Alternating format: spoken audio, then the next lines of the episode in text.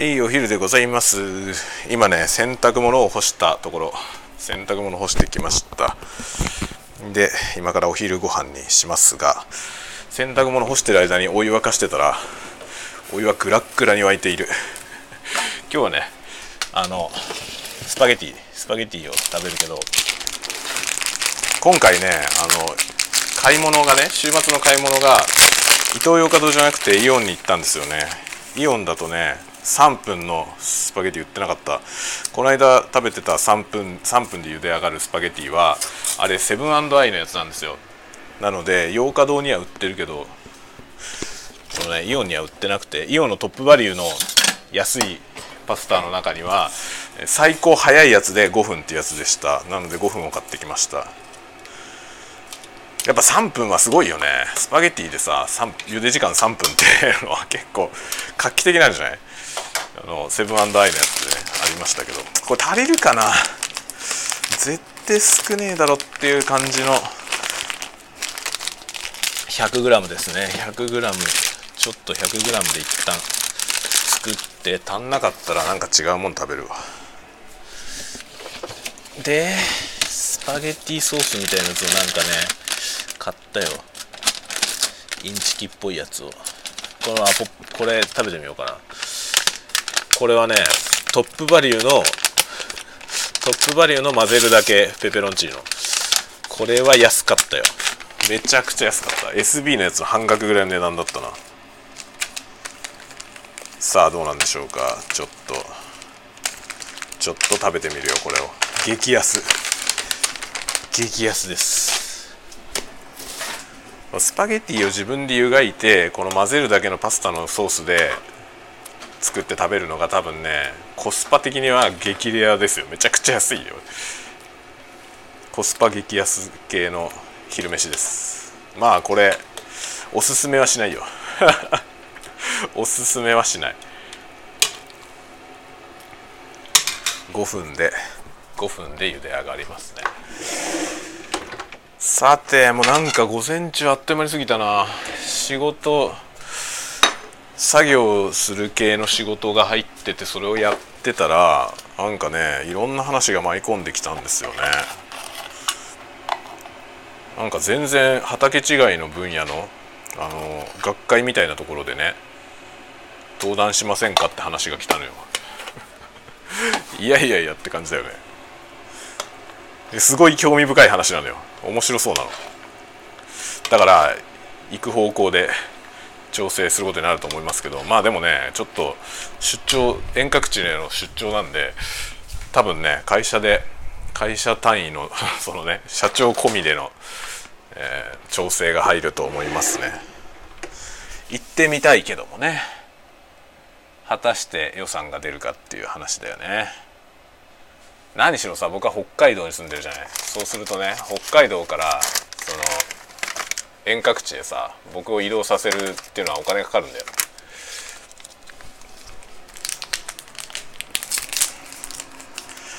でもね今年は結構あの増えそうですね。出張が。今ねとりあえずパスタ茹でながらその間につまみ食いをするいつものスタイルでおやつ。おやつっていうかこれね東京のお土産。スカイツリーのお土産ですね。これねうちの僕の甥っ子が今年ね高校卒業して東京に就職したんですよ。で春からどっか川崎の方かな？に住んでるみたい。どこっつったかな？川崎の。忘れた。忘れたけどなんかなんかね僕も知ってるあたりだった。な川崎ってさ川崎っていうとなんか割となんていうのみんな想像しやすいのはあの京浜工業地帯のさ海沿いのところ。だから駅でいうとなんか鶴見とかあの辺り。あの辺が川崎ってイメージがあるんだけど実際川崎市も広くてさあの田園都市線今田園都市線ってあれ田園都市線って言うの？まだ田園都市線？あの東急のさ電車あるじゃない？あれのさ途中のどこら辺だろう？鷺沼とかさ溝の口とか。あの辺って川崎市だよね？確かね。高津とか川崎市ですよね？高津は川崎市高津区でしょ？違ったっけ？なんかそんなようなあれがあって結局ねあの川崎って一口に言ってもあの京浜工業地帯の海沿いだけじゃないのよね。まあ横浜っつってもさ横浜もあのみなとみらいのとこだけじゃないのと同じで。結構ね川崎も広いんですよ。だから川崎に引っ越すって言われたけど川崎のどこやねんっていう話があるよね。そうそんなこと言ってたわ。それでなんかね相談されたのはなんかね銀行？銀行口座がさそのそのねあの甥っ子のお母さん。甥っ子のお母さんがうちの奥さんのお姉さんなんだけどそのお姉さんにね相談されたのが銀行の口座どうしたらいいかなって話。で向こう行ったらさ、まあ、今メインのね銀行が旭川信金かなんかで旭川信金は僕も口座持ってんだけど旭川信金しか口座持ってなかったらさ首都圏だとすげえ辛いじゃない。まあ一応信金のネットワークの ATM が使えるけどでもね記帳とかできるとこほぼないし。旭川信金はね札幌に住んでても不便だからね。すでに。なのでなんかどっか作ろうと思うんだけどどこの銀行がいいのかなっていうからさ。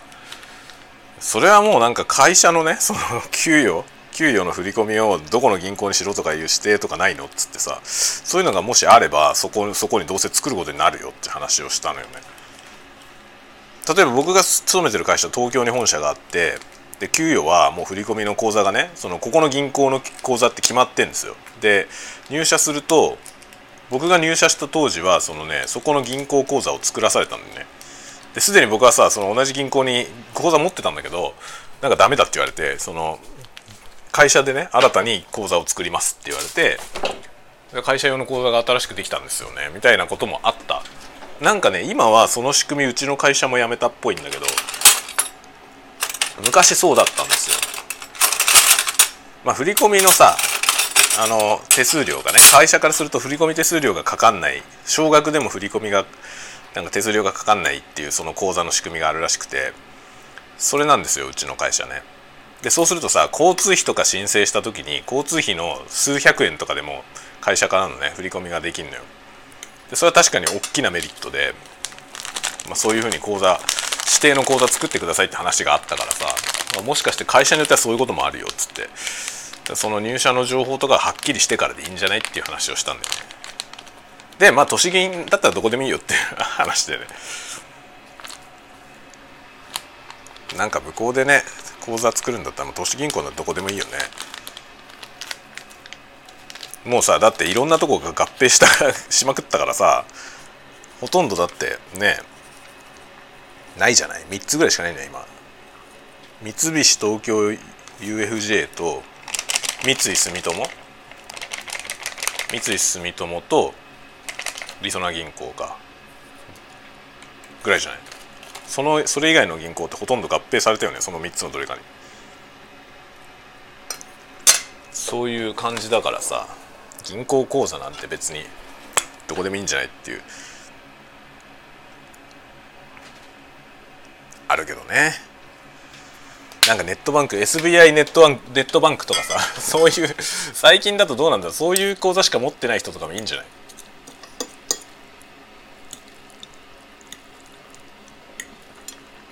まあそんなようないろいろがねあるよね。さてさてさて。今ねスパゲッティを作ったよ。これはこのトップバリューのねペペロンチーノを作ったけどめんどくさい。あのねオイルと粉末に分かれててオイルを絡めてから粉末を混ぜるタイプなんだけどさこれめんどくせえなこのタイプは。ちゃんと混ざんないんだよ。でまあオイルはさなんかガーリックオイルみたいなやつがついてってちょっとだけまあなんていうの適量じゃん。適量しか入って入ってないじゃん。なので僕はオリーブオイルを足してベッタベタにしました。台無し。でさらにあのあれだよ。この間買ったこのさ食べるオリーブオイル。この食べるオリーブオイルを食べるよ。ひどい食生活万歳。よいしょ。さて今日のお昼はこんな感じの食生活ですけど何の話しようかな？お昼のお昼トーク。お昼トークは何の話がいいかな？何の話がいいですか？今日はね何だろう、まあ、仕事のその学会の話はちょっと面白いけどさ。ちょっとまだね詳細は話せないですね。まだ行くかどうかも分かんないし。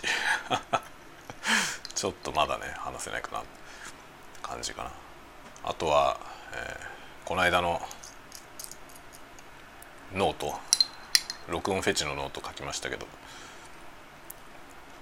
あのあのノートはどうなんだろう？ちょっと微妙だよね。自分でもね自分でもちょっと微妙だなと思ってんだよ。行ききってないよね。偏愛ノートさやばいのを書いてる人多いじゃない。あのぐらい面白い感じのものを書きたかったな。ちょっと今回はねちょっと日和りました、ね、まあでもあの録音系の話はねまたどっかで深い話もしようかなと思ってますけどね。ポッドキャストもさあの「シン・ウルトラマン」の話した回の最初の方でちょっと話したんだけど機材ちょっと配線をねつなぎ替えたんですよ。そういう話とかもねそれだけでポッドキャスト1本分ぐらい平気で 喋れちゃうネタなんで。そんな話もどっかでしようかな。うん。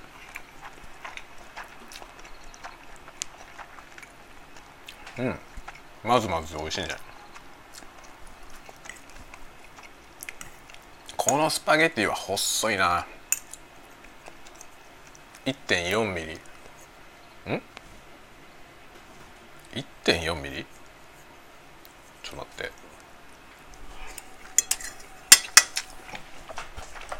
スパゲティの太さの単位ってなんだ？ミリだな1.4ミリ。これ1.4ミリもあるの？1.4ミリってこんな細い？ちょっとちょっと意外だったな。1.4ミリでこんな細いのか。やっぱ1.8ぐらい欲しいね。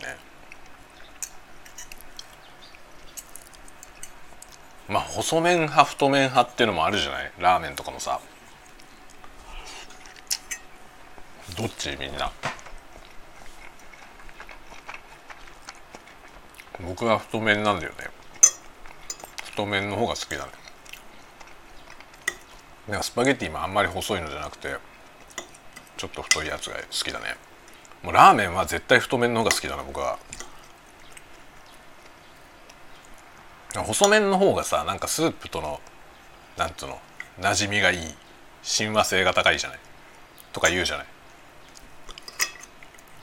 なんだけどちょっとね細麺だとなんていうのラーメンを食べてる気がしないんだよな。ラーメンですってさ結局のとこ何を食べてる料理なのあれは？スープ？それとも麺？もちろんそのさ総合的なラーメンというものを食べてるわけだけどどっちがメインなのかな？麺とスープ。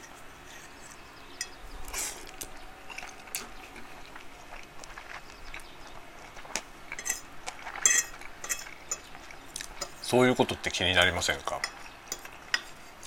例えばカレーライスだったらさまあ大体の大体の人はカレーのがメインじゃん。カレーを食べるためにライスがついてるじゃん。まあ牛丼とかもさまあ牛丼とかはちょっと分かんねえな。でも牛丼もメインは上だよね多分ね。上に乗ってる牛牛の方がメインでしょ。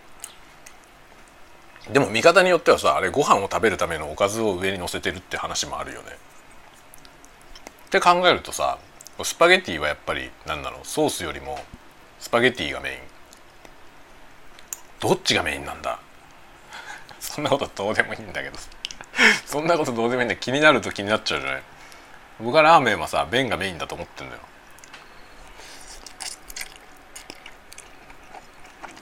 麺だけじゃ味がないから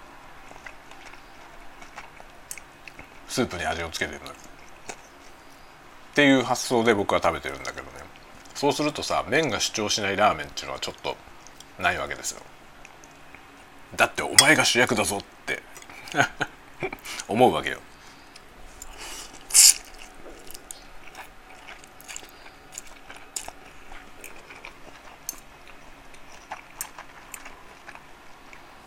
うちの子がさラーメンあの馬力屋のラーメンが好きなのよ。馬力屋って硬さが選べるラーメンでさ一番硬いやつ粉落としとかいうやつさ。まあほとんど湯通ししただけの麺が乗ってるやつがあるのねでそれが好きなのようちの子。だからいつも馬力屋食べに行くんだけど馬力屋の麺って細いんだよね。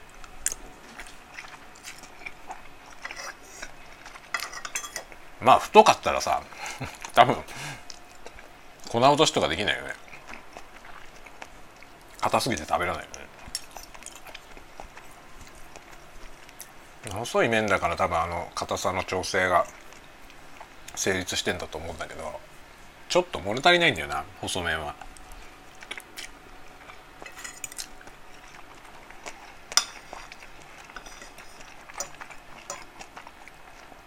量的な話じゃなくてあのなんていうの食べ応え的な意味で物足りないのよね。麺が主張してこないからさ。まあ硬さで主張してるっていう話はあるけど馬力屋の場合は。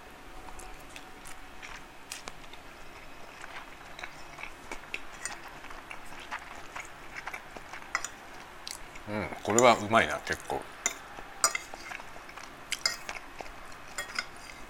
ちょっとやりすぎたわオイル。オイルさすがにやりすぎた反省してる。ちょっとかけすぎだ。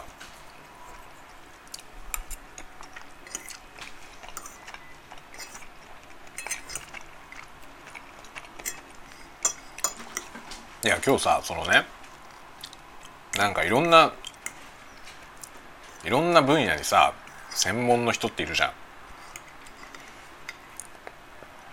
でそういう専門他の部門の他の分野の専門の人と話すのって結構面白くて。結構僕はそういうのは好きなんですけどそのさそのその分野の専門の人同士が集まった時にねどんな話するのかって興味ない？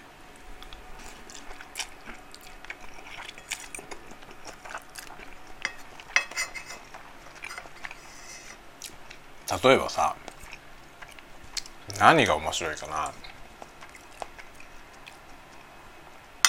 例えば何が面白い？なんだろうね。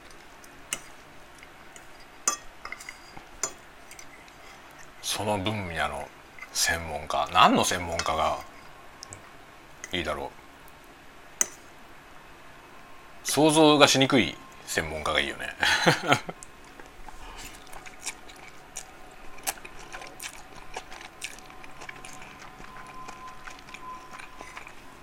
まあ今日今朝ちょうど話題になってたのはコンピューターサイエンスの人たち。コンピューターサイエンスの人ってさそのなんだろう。コンピューターサイエンスが必要になって勉強してるわけじゃなくてコンピューターサイエンスの専門の人っているじゃない。その分野をもう学問として勉強してる研究してる人たち。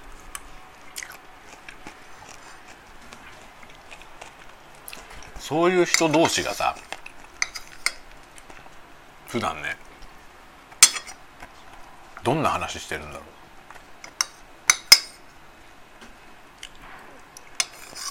そういうことが興味あるんだよね。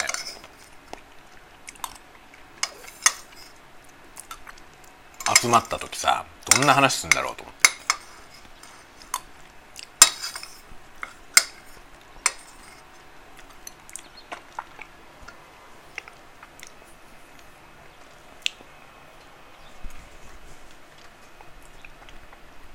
僕は一人さコンピューターサイエンスの専門。まあ計算機科学大学のね計算機科学を大学院まで出てでその後コンピューターのエンジニアをしてるおじさん。僕より年が上のおじさんがいてね。そういう人と交流があるんですけどその人の話めちゃくちゃ面白くてさなんかさ日常的に喋って雑談してる時に出るギャグとかね。あるじゃない？そう笑い話。そういうのに至るまでもうコンピューターサイエンスにどっぷりなんですよ。そういう人と話すの面白いんだよな。もうなんていうのかな。あのものの考え方自体がさ冗談の一つ冗談の言い方一つでもうものの考え方自体がまるっきり違うということが分かる人でさそういう人と出会うことは新鮮なんだよね。めちゃくちゃ楽しいよね。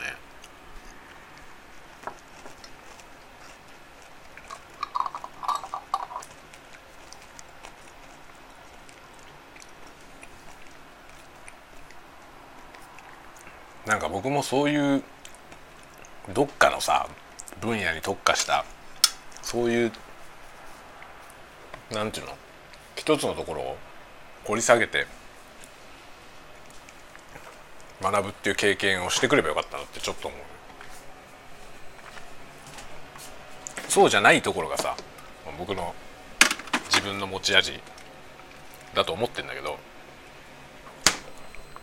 今はねそう思ってんだけどでも一つのことを掘り下げればよかったなって気もちょっとする。そういうディープな人と会うとね。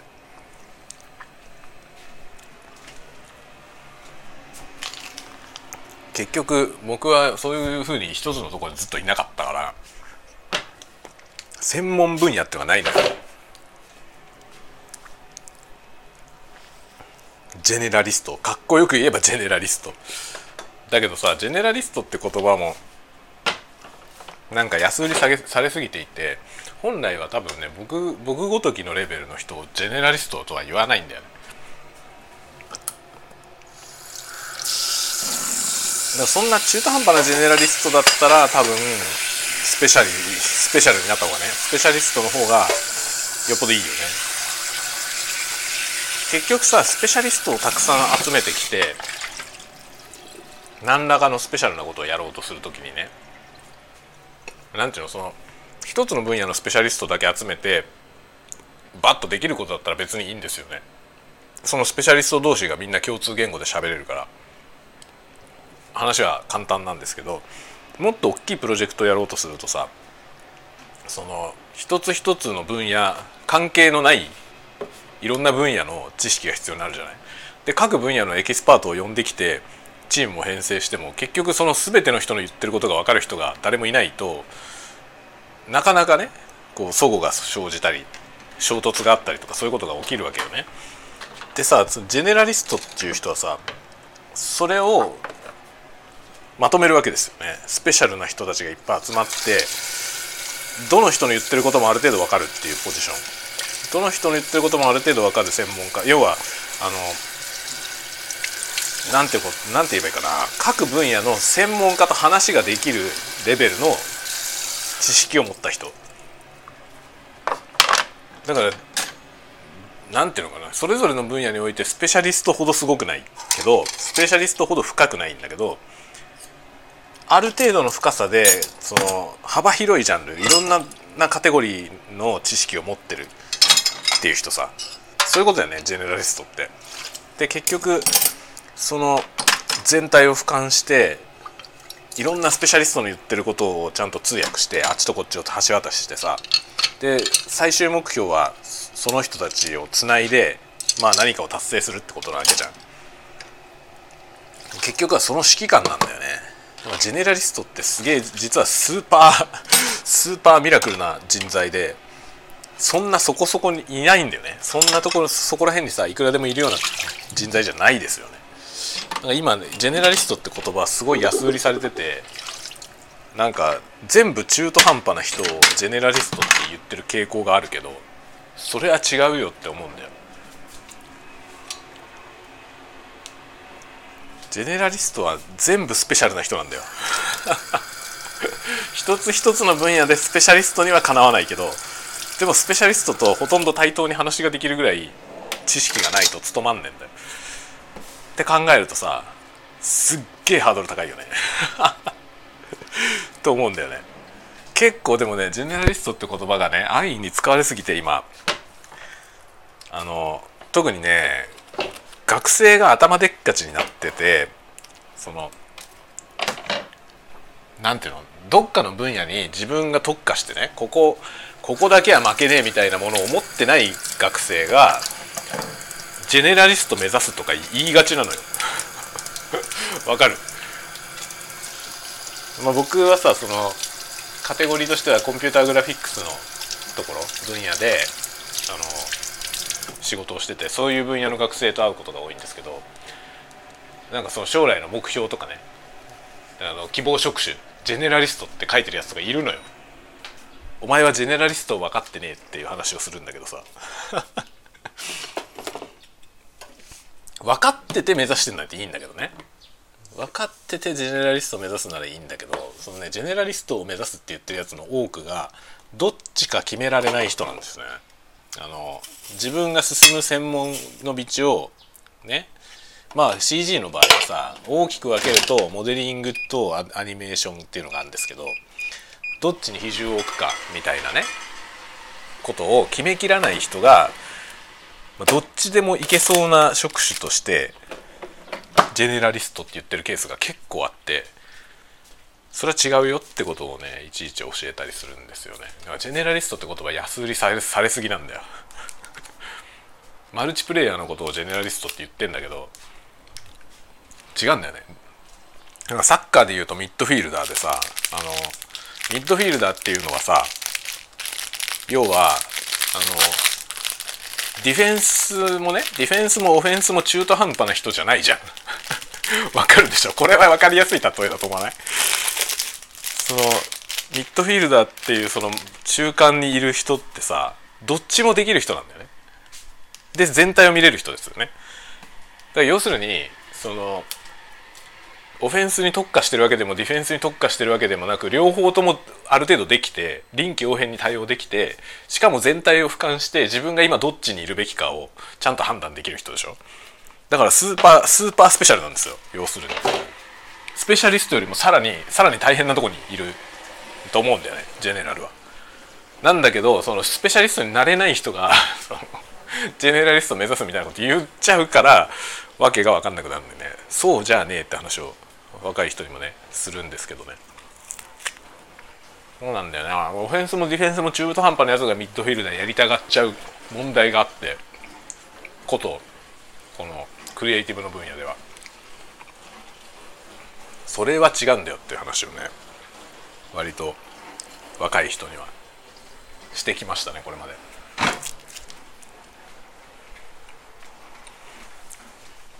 僕はね結構ジェネラリストって思われがちなんだけどそうじゃなくて僕のは全部中途半端だけなんですよ。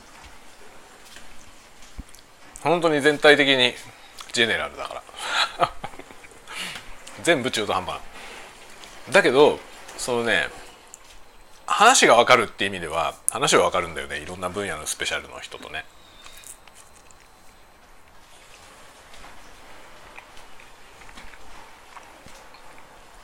だからそれなりに居場所はある。特殊な特殊な能力だからちょっと。それなりに居場所はあるけどね今ねご飯食べ終わってデザート。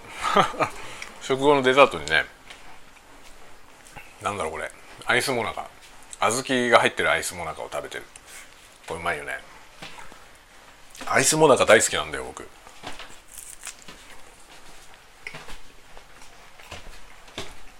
いくらでも食える。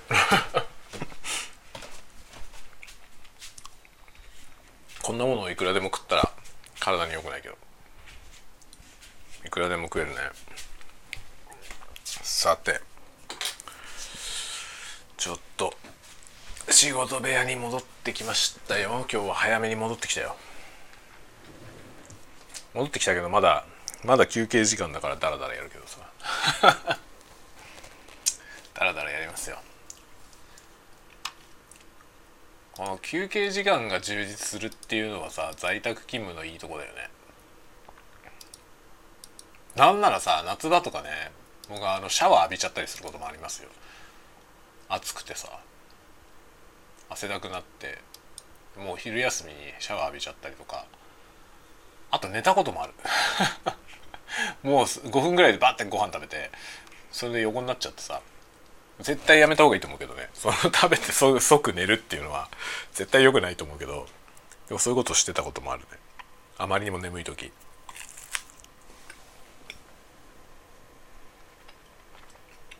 うんうんうん。うまい。アイスモナカはうまいっす。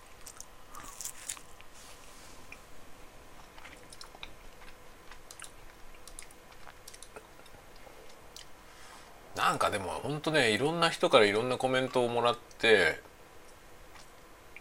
やっぱりほんと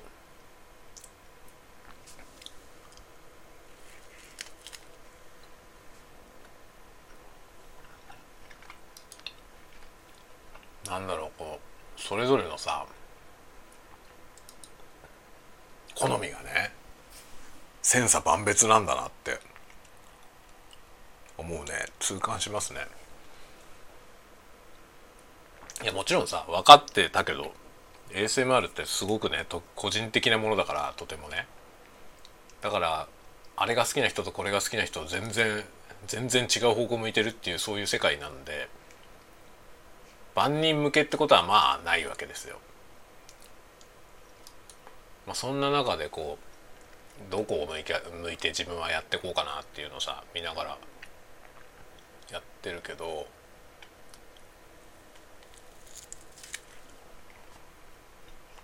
結構面白いね。こういろんな人のコメントをもらうと。考えるべきことがどんどん増えますね。あと同業同業というか同じく ASMR を投稿してる人にもフォローされてる。まあこの人ルーマニアの人だ。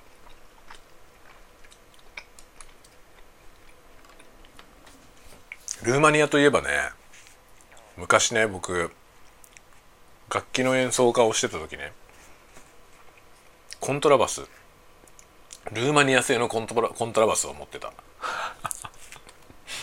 マニアックでしょ。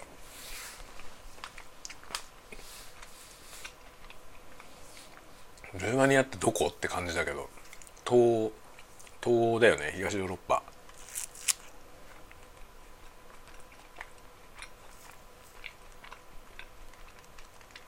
ルーマニアのそうその楽器をね使ったことありますね。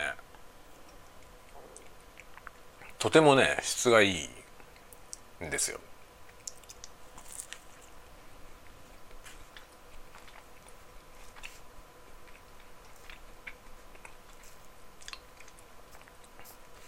最近はねもう文学はポーランド。文学ポーランド文学をよく読んでるけど。もちろん言語は分かんないからあの和訳されてるやつを読んでますけど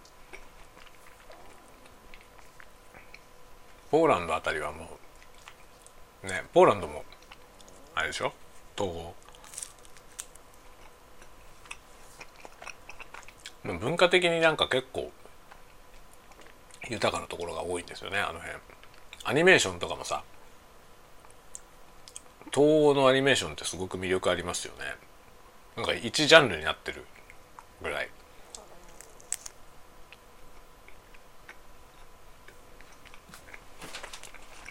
でも今は情勢がよろしくないからねあの辺。いや僕がさ好きなねそうだこれの話しよう。あの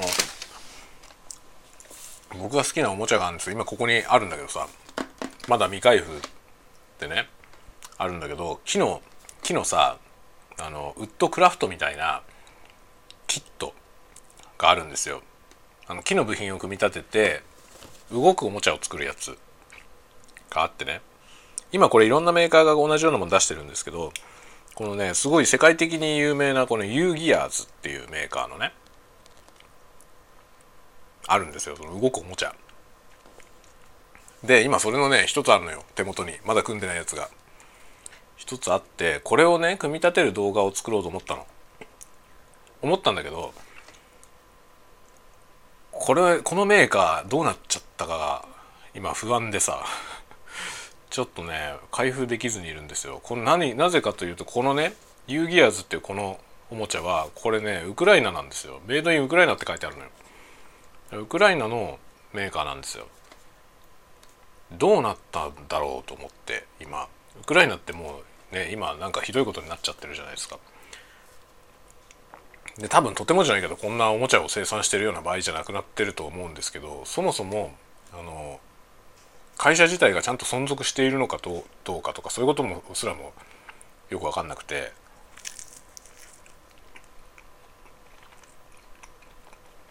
今ねなんか不安でこれもうなんかここのおもちゃ二度と手に入んないんじゃないかと思って不安なんだよね。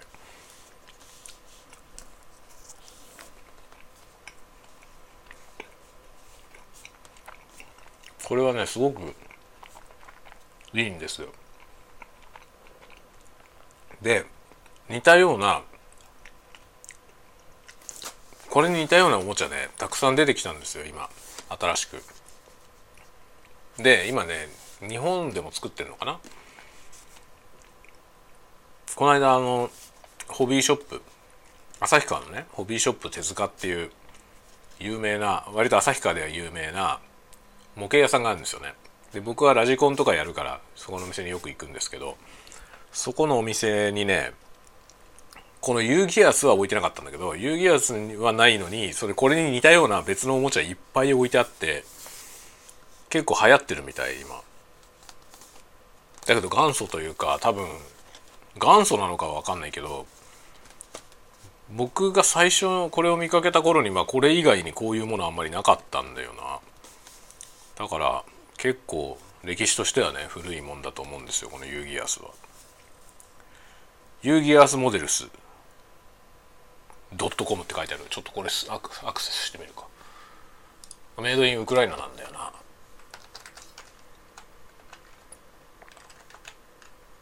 ドットコム。アクセスしてみよう。ウェブサイトはあるよ。今も。まあ、このウェブサイトにいろいろあれが載ってるんで商品のあの紹介が載ってるんで見てもらうと分かるけどすっごい美しいですよ。でね動く動くおもちゃだからその動きのね自分で組み立てることによってその仕組みを理解できるよっていうそういうおもちゃなんですよ。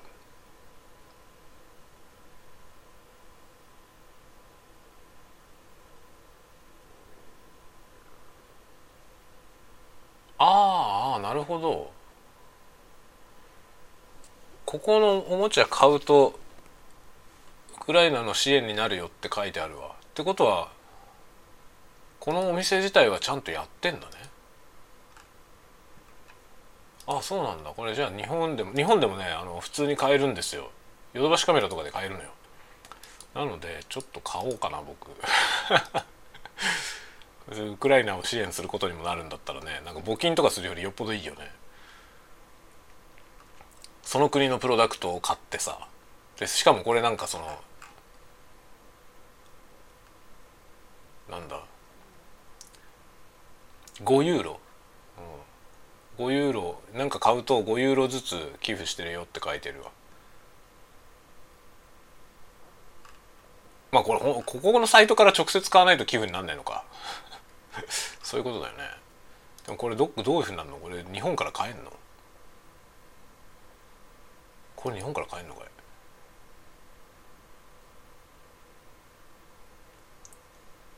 Choose your delivery region」デリバリーリージャパンにも送れるこれ。えっ、ー、とね国のリストの中には、えー、ジャパンはない。H ハンガリーアイルランドイタリーラトビア。I の次が L になっちゃうから J はないね。というわけで All Other Countries All Other Countries でジャパンに変えるのかな。あジャパン変えるわ。すごい。ここから直接買うこともできるよ。支払いはペイパルかクレジットカード。ペイパルもアカウント持ってるし買えるね。でもさあれなんだよね。これユーロなんだ今。ユーロで買うようになってるけど今さジャパン円は弱いじゃない？ものすげえ弱いよね今ね。割高なんだよだから。ユーロ。ユーロは？あれ？ユーロと JPN のレートはどこだ？あこれか。レート。1ユーロ134円今。だそうです。1ユーロが134円ってことはっと待って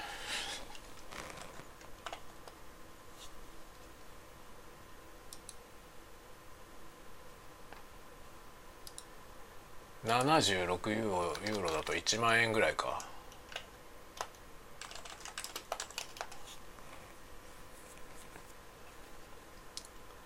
ぐらいですね。これ多分国内で同じもの買った方が安いな。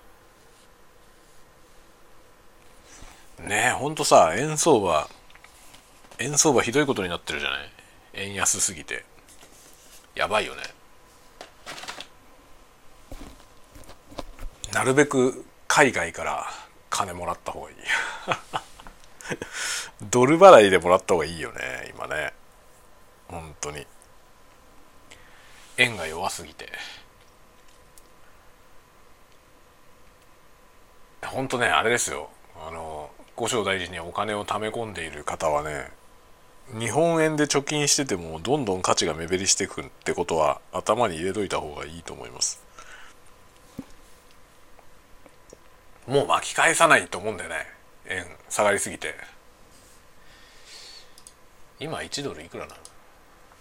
円相場。128円。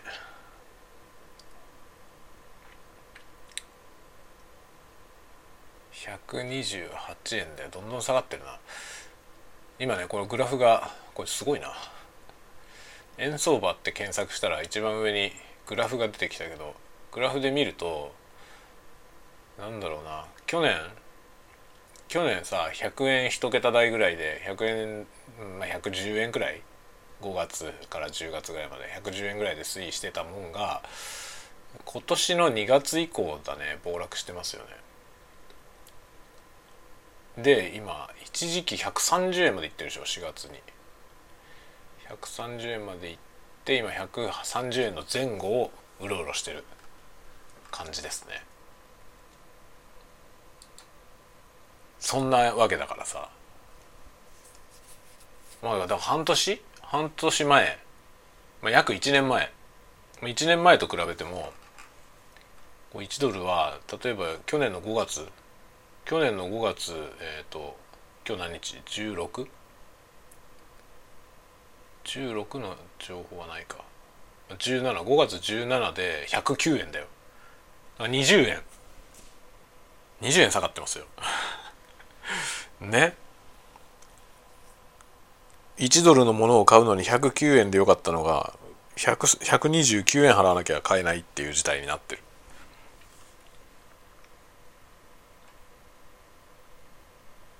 つまりなんか海外から物を買おうとするとシンプルに1年前よりもねなんぼ？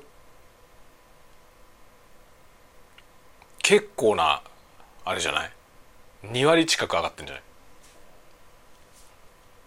やばいね。そう考えるとやばいよね。わずか1年前と今でさ海外のものが全部2割2割増しになってるというね値段が。っていう状態だと考えるとこの日本が日本円がどんどん下がってるこの問題はやばいよね。これを何とかすべきなんじゃないのっていうとこだけどもはや無力よね。政府は無力であるということじゃない。この円相場のこれあんまりなんだろう言われてるかな？この円安やべえんじゃねえって話って。なんかそんなに大騒ぎになってない気がするんだけどこれは大騒ぎの事態じゃないかと僕は思うんだけどね。だって結局下がり始めてからのその3ヶ月ぐらいですよ。まだ3ヶ月経たないかな。3ヶ月ぐらいか。2月の頭ぐらいから下がり始めて。まあもうちょっと長く見ると去年の10月から下がり始めてるけど2月から急速に下がってるよね。だって2月時点ではまだ115円とかだったんですよ。そっから10円下がってんだよねもう。10円以上どうなんでしょうか。僕はこれは結構な危機なんじゃないかと思うけどね。どうなんでしょうか。なんか対策打たなくていいんですかと思うんだけど。まあこれだけね円の価値が下がってるってことなんで。でも普段さ日本の中で暮らしてるとさその円の価値が下がってることってよくわからないじゃない？僕ら。円だけが流通してる世界にいるから。よくわかんないけどこんなに価値下がってんだよ。円の価値。ってことはさ円で預金してるその金額ね。もちろんね銀行に入れてある金額は減らないじゃない？使わない限り。減らないけど価値が下がってんだよ。しかも1年で2割。去年から比べたら2割近く下がってるんですよ。って考えるとさ預金してる場合じゃなくね って思うよね。でもねそれでみんなが預金しなくなったらよりやばいことになるよね。銀行が傾いちゃうからね。こういうのはどうしたらいいんでしょうか？八方塞がりですね。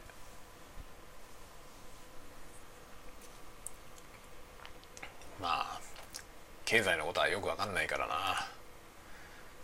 なるようになれっていう感じでしかないんだけどでも自分でできることはねしておかないといかんですよね。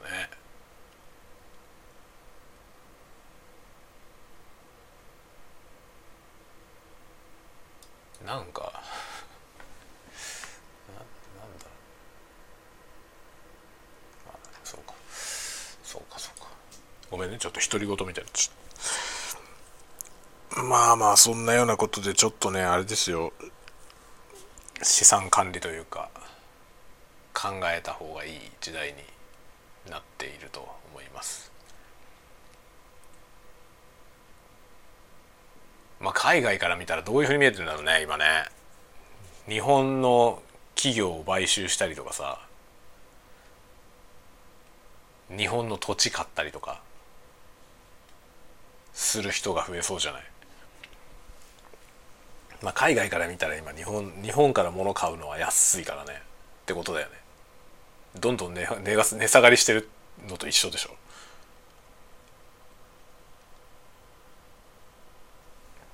だから輸出を頑張ろうとかそういう話じゃないんだよねもはやね。まあもちろん輸出は頑張った方がいいと思うけどさそういうことじゃなくてこの円安は何とかしないと国の価値がどんどん下がってってるっていうことじゃんって思う。それにしてはあんまりなんか危機感を持って報道されてない気がするんだけどどうだろうか。とかいうことを思う。今日この頃。ダメだな。なんか酔っ払ってるわけじゃないんですけど疲れてますね。何言ってるかわけわかんないね。こういう時は疲れてんだよね ちょっとちょっと疲れが見えますね。さて午後から午後から頑張って仕事しますよ。午後からっていうかもう1時半だからな。ちょうどちょうどお昼休みも終わるタイミングなんで今日はこんなところで終了にしようと思います。どうしようかな夜はね。ちょっと夜は分かりません。どんな風になるか。ちょっと分かりませんがなんか動画を作るかな。作りたいなとは思っています。作ってねっていう話も来ていますので頑張ります。いやーなんかほんとね最近なんだろう時間が時間の使い方が上手じゃないのかどうなんだろうね。なんかやりたいことがねできてないことが結構あるんですよ。ちょっといろいろなことを整理して棚卸ししてちゃんとやりたいことをできるようにしようと思います。またまた続報お待ちあれ。ではでは、えー、また夜にでも夜はちょっと分かんないけど会いましょう。午後皆さん頑張ってくださいね。またね。